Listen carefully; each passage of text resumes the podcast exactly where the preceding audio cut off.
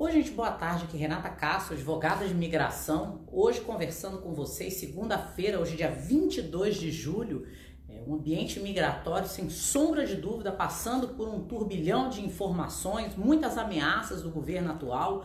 Uh, a gente está conversando, uh, saindo de um, de um período de bastante medo pela comunidade imigrante a respeito de prisões em massa, o governo Trump propondo e ameaçando mais de uma vez que faria as, as, redadas, né, as famosas batidas imigratórias e prometendo deportar pelo menos 4 milhões de pessoas no final de semana, o que de fato não ocorreu. Mas isso não quer dizer que o governo Trump não tem se movimentado ou se organizado para diminuir o número de imigrantes indocumentados nos Estados Unidos e cumprir com as suas promessas de campanha de acabar com a imigração ilegal nos Estados Unidos, ilegal aos olhos dele, porque é importante lembrar que o ataque aos direitos dos imigrantes, eh, que são direitos reconhecidos por lei, reconhecidos por estatuto, isso daí é algo que, na minha opinião, tem muito mais a ver com uma posição mais xenofóbica dos Estados Unidos do que com uma questão legal. Então, a plataforma desse governo tem sido o ataque, o Judas do governo Trump tem sido imigrantes, e é por isso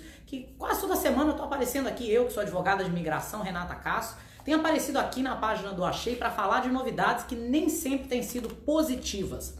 E hoje foi soltaram uma bomba na comunidade de advogados de imigração, de ativistas e de imigrantes também. Por quê?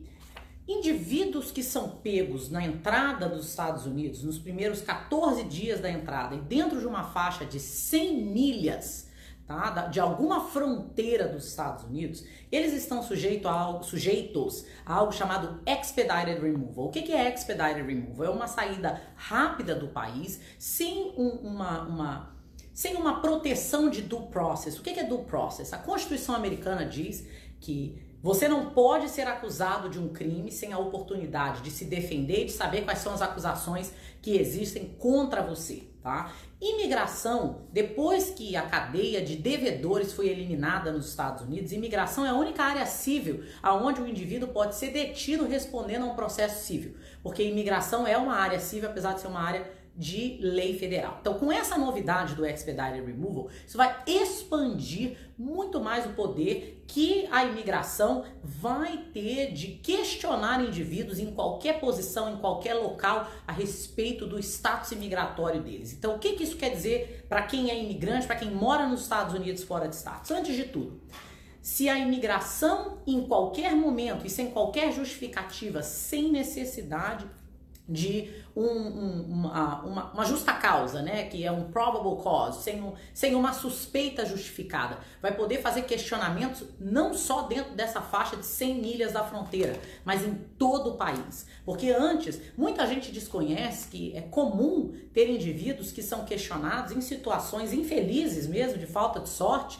em praias. Por quê? Quando indivíduos entram nos Estados Unidos de barco, eles estão. Você não tem como saber se eles são banhistas ou são imigrantes que estão chegando para um possível pedido de asilo ou para entrar de forma irregular. Então, essas situações existem, mas eram bem isoladas.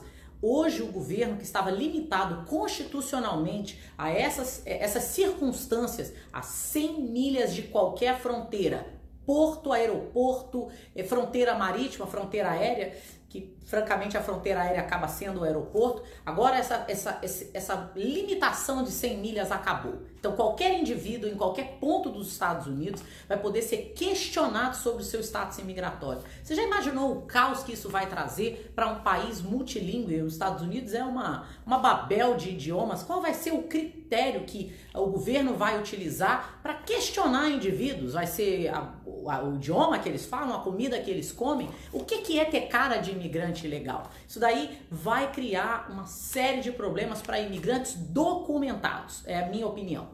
Mas para os indivíduos que estão indocumentados, o, o, o maior impacto vai ser o seguinte: se você não tiver como provar no momento que você for abordado por um agente imigratório, você vai precisar demonstrar que ou você está nos Estados Unidos continuamente há dois anos, ou que você tem um status legal. Então, por exemplo, eu sou cidadã americana, eu teria que apresentar o meu passaporte para demonstrar que eu tenho um status legal, ou o meu certificado de cidadania, o que são duas coisas que eu não ando com eles. Eu, eu nunca imaginei que eu teria que me preocupar depois de ter sofrido tanto para me documentar, enfim, eu tenho que andar com o meu passaporte para documentar o meu status no país, mas se você não tiver como demonstrar que você está fisicamente nos Estados Unidos há dois anos, independente do status, ou, lembrando que é uma alternativa, tá? Ou que você tem um status imigratório legal, seja um visto, seja uma permanência, seja lá o que for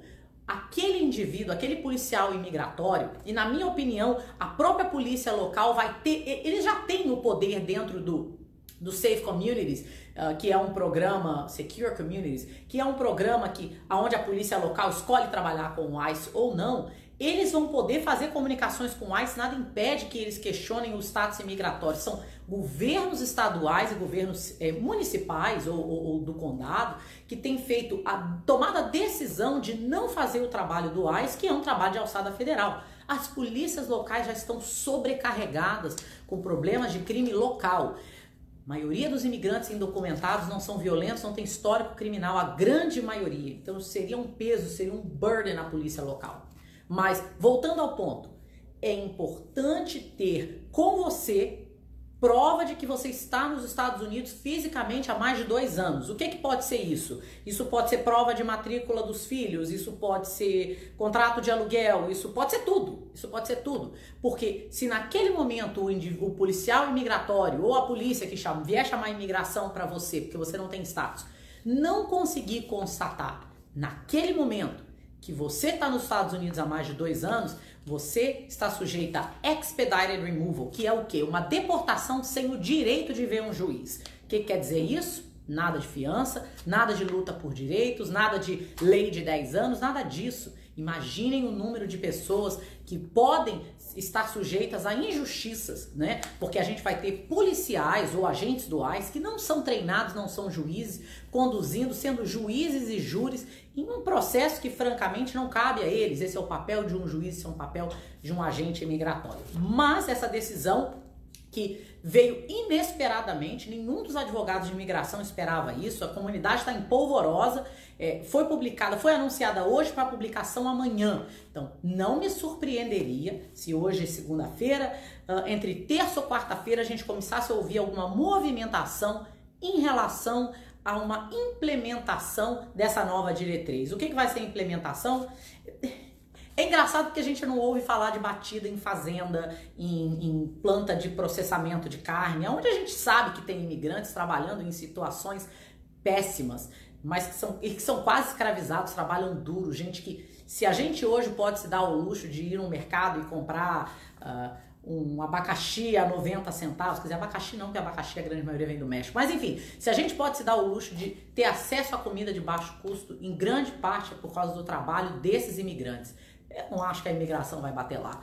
Eu imagino que, isso é minha especulação, não, não adianta você dizer, ah, eu vou desaparecer, eu não vou trabalhar amanhã. Gente, enquanto existir um governo Trump, a gente vai estar sim, estaremos todos, né? Todos que estão envolvidos, todos que têm parentes, todos nós que somos empresários, que temos é, uma, uma relação simbiótica com a comunidade de imigrantes, uma preocupação com o que pode acontecer. O que, é que são pontos de interesse? Eu ouço de muitos agentes, eh, muitos colegas de advogados de imigração, não aqui na Flórida, mais para o norte da Flórida, Louisiana, Alabama, Geórgia, uns lugares que são mais é, preconceituosos. Eu ouço falar muito de batidas em posto de gasolina.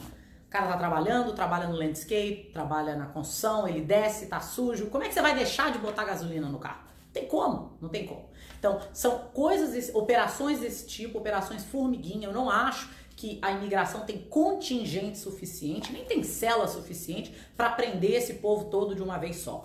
Mas essa decisão de expedited removal é uma, uma mudança de 180 no que pode acontecer com imigrantes que estão nos Estados Unidos há muito tempo e que não têm hoje como se legalizarem, mas que numa possível detenção teriam como acionar outros benefícios, como é o caso da lei de 10 anos. Então, se você não vai para frente de um juiz, não tem lei de 10 anos. É expedited removal, é dali para aguardar de 3 a 4 semanas até que você seja mandado embora para o seu país de origem. Então é muito importante que você que está assistindo esse vídeo compartilhe. A partir de amanhã, se você está nos Estados Unidos, independente do status que você está, ou você vai andar com prova de que você tem um status válido, qualquer um, permanência do turista válido, permanência do visto de estudante válida, é, o green card, a cidadania, o visto L1, seja lá o visto com o qual você está presente nos Estados Unidos. Se você tem caso pendente, ande com o recibo do seu caso. Isso é muito importante. Agora, se você está nos Estados Unidos fora de status, você, mais do que ninguém, tem interesse e deve se preparar e ter documentos que provem com você, na sua pessoa, tá? Que você tem como provar que você está nos Estados Unidos há mais de dois anos contínuos. Então, se você tem uma conta de celular, parece coisa de louco, né? Mas ande com 24 meses da conta de celular, pelo menos, ou 30 meses, 25 meses. Porque se você demonstrar que você está nos Estados Unidos há mais de dois anos contínuos, contínuos, mesmo que você esteja fora de status, o governo tem que respeitar o seu direito a due process e a partir daí você tem que você vai ter a possibilidade de pelo menos lutar o seu caso perante um juiz de imigração. É, Para quem me acompanha, é, eu tenho um canal no YouTube que é o Conexão Imigração USA. Eu tento ao máximo, tanto na página do Achei, que me cede esse espaço de uma maneira muito generosa e muito comprometida com a integridade das informações que chegam até a comunidade brasileira. A gente tem recebido, eu pessoalmente tenho recebido muitas notificações de possíveis batidas à imigração, mas eu não consegui constatar que nenhuma fosse verídica, tá? É, algumas pessoas estão perguntando se o documento tem que ser cópia, se... É, Raquel, anda com o original, cara. Para que que vai correr risco? Anda com o original. Imagina que o seu sonho americano, a estabilidade da sua família está está diretamente conectada a um agente migratório que, francamente, na maioria das vezes não tem interesse em ver nenhum de nós aqui, é, em determinar a validade daquele documento. Para que correr risco andando com uma cópia? Anda com o bendito do original. Então, se você que está aqui nos Estados Unidos está enrolando, gente que tem. Eu, eu, vejo pessoas que têm possibilidade de fazer processo e que eu não sei porquê estão esperando o segundo sol chegar e se alinhar na ordem dos planetas. A gente não tem mais tempo de esperar. Se você já está elegível a se tornar cidadão americano, também foi anunciado sexta-feira que pela primeira vez, acho que em 20 anos, vai haver uma mudança nas perguntas que são feitas durante a prova de cidadania. Eu não vou responder a todas as perguntas. O objetivo de fazer esse vídeo hoje foi para um anúncio, mas eu vou pedir a ajuda de vocês. Eu quero que vocês me ajudem a viralizar esse vídeo e compartilhar para o máximo de pessoas possíveis. Vocês que ficam aí nos grupinhos do WhatsApp, esse vídeo tem uma necessidade e um impacto real na vida de milhares, se não milhões de imigrantes, como eu e você, que viemos para os Estados Unidos com um sonho de dar uma vida melhor para as famílias da gente. E vamos tentar, sim, por meio de disseminar informação íntegra e objetiva, sem especulação, sem é, sensacionalismo, sem informações infundadas de que existem alguns direitos a serem preservados, sim. Então, para recapitular, meu nome é Renata Castro, eu sou advogada de imigração, eu sou fundadora do escritório Castro Legal Group aqui na Flórida. Eu atendo em todo o país e eu espero que em breve, eu continuo esperando, eu continuo esperançosa que em breve eu vou chegar aqui para dar boas notícias para essa comunidade imigrante que está vivendo tão apavorada, com tanto medo, com tanta angústia. Mas se você é imigrante e você tá com medo, não adianta ter medo só não. É juntar dinheiro, é se preparar e é ter um plano B. Não deixa a situação ocorrer com você para daí pensar em alguma coisa. Hoje me fizeram uma pergunta muito interessante, falaram: "Ah, eu, se eu for preso, eu vou ter tempo de ir em casa pegar as minhas roupas?" Não. Tem tempo de ir em casa para pegar as roupas.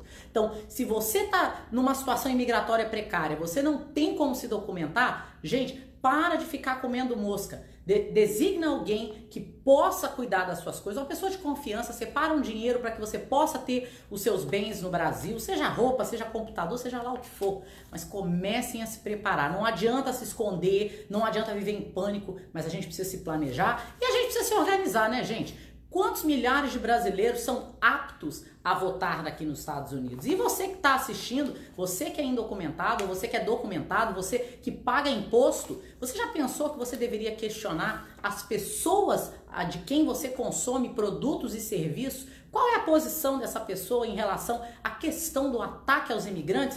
Eu, francamente, não dou do meu dinheiro para nenhuma organização que eu sei que não apoia a causa de imigrantes. Desde que houve uma mudança radical de governo, eu já deixei de consumir e o primeiro que eu vou deixar de consumir é uma grande casa laranja de construção. Para você que trabalha com construção, você sabe de quem eu estou falando. Se você apoia um governo anti-imigrante, você não pode gostar do nosso dinheiro de imigrante, não é verdade? Eu faço isso em respeito aos imigrantes legais e indocumentados que confiam no meu escritório para cuidar do sonho americano deles. O dinheiro deles é suado, é um dinheiro trabalhado. E eu tenho muito orgulho de representar essas centenas, é, em breve milhares. Eu quero, eu, o meu objetivo, quando eu ganho casos, é, é saber que eu pude ter um impacto positivo na vida daquela pessoa, no sonho daquela pessoa, aquele mesmo sonho que eu tive há 19 anos atrás. Então, pense em como você, mesmo nas suas limitações, pode influenciar uma mudança positiva para a gente que é imigrante. Eu espero que vocês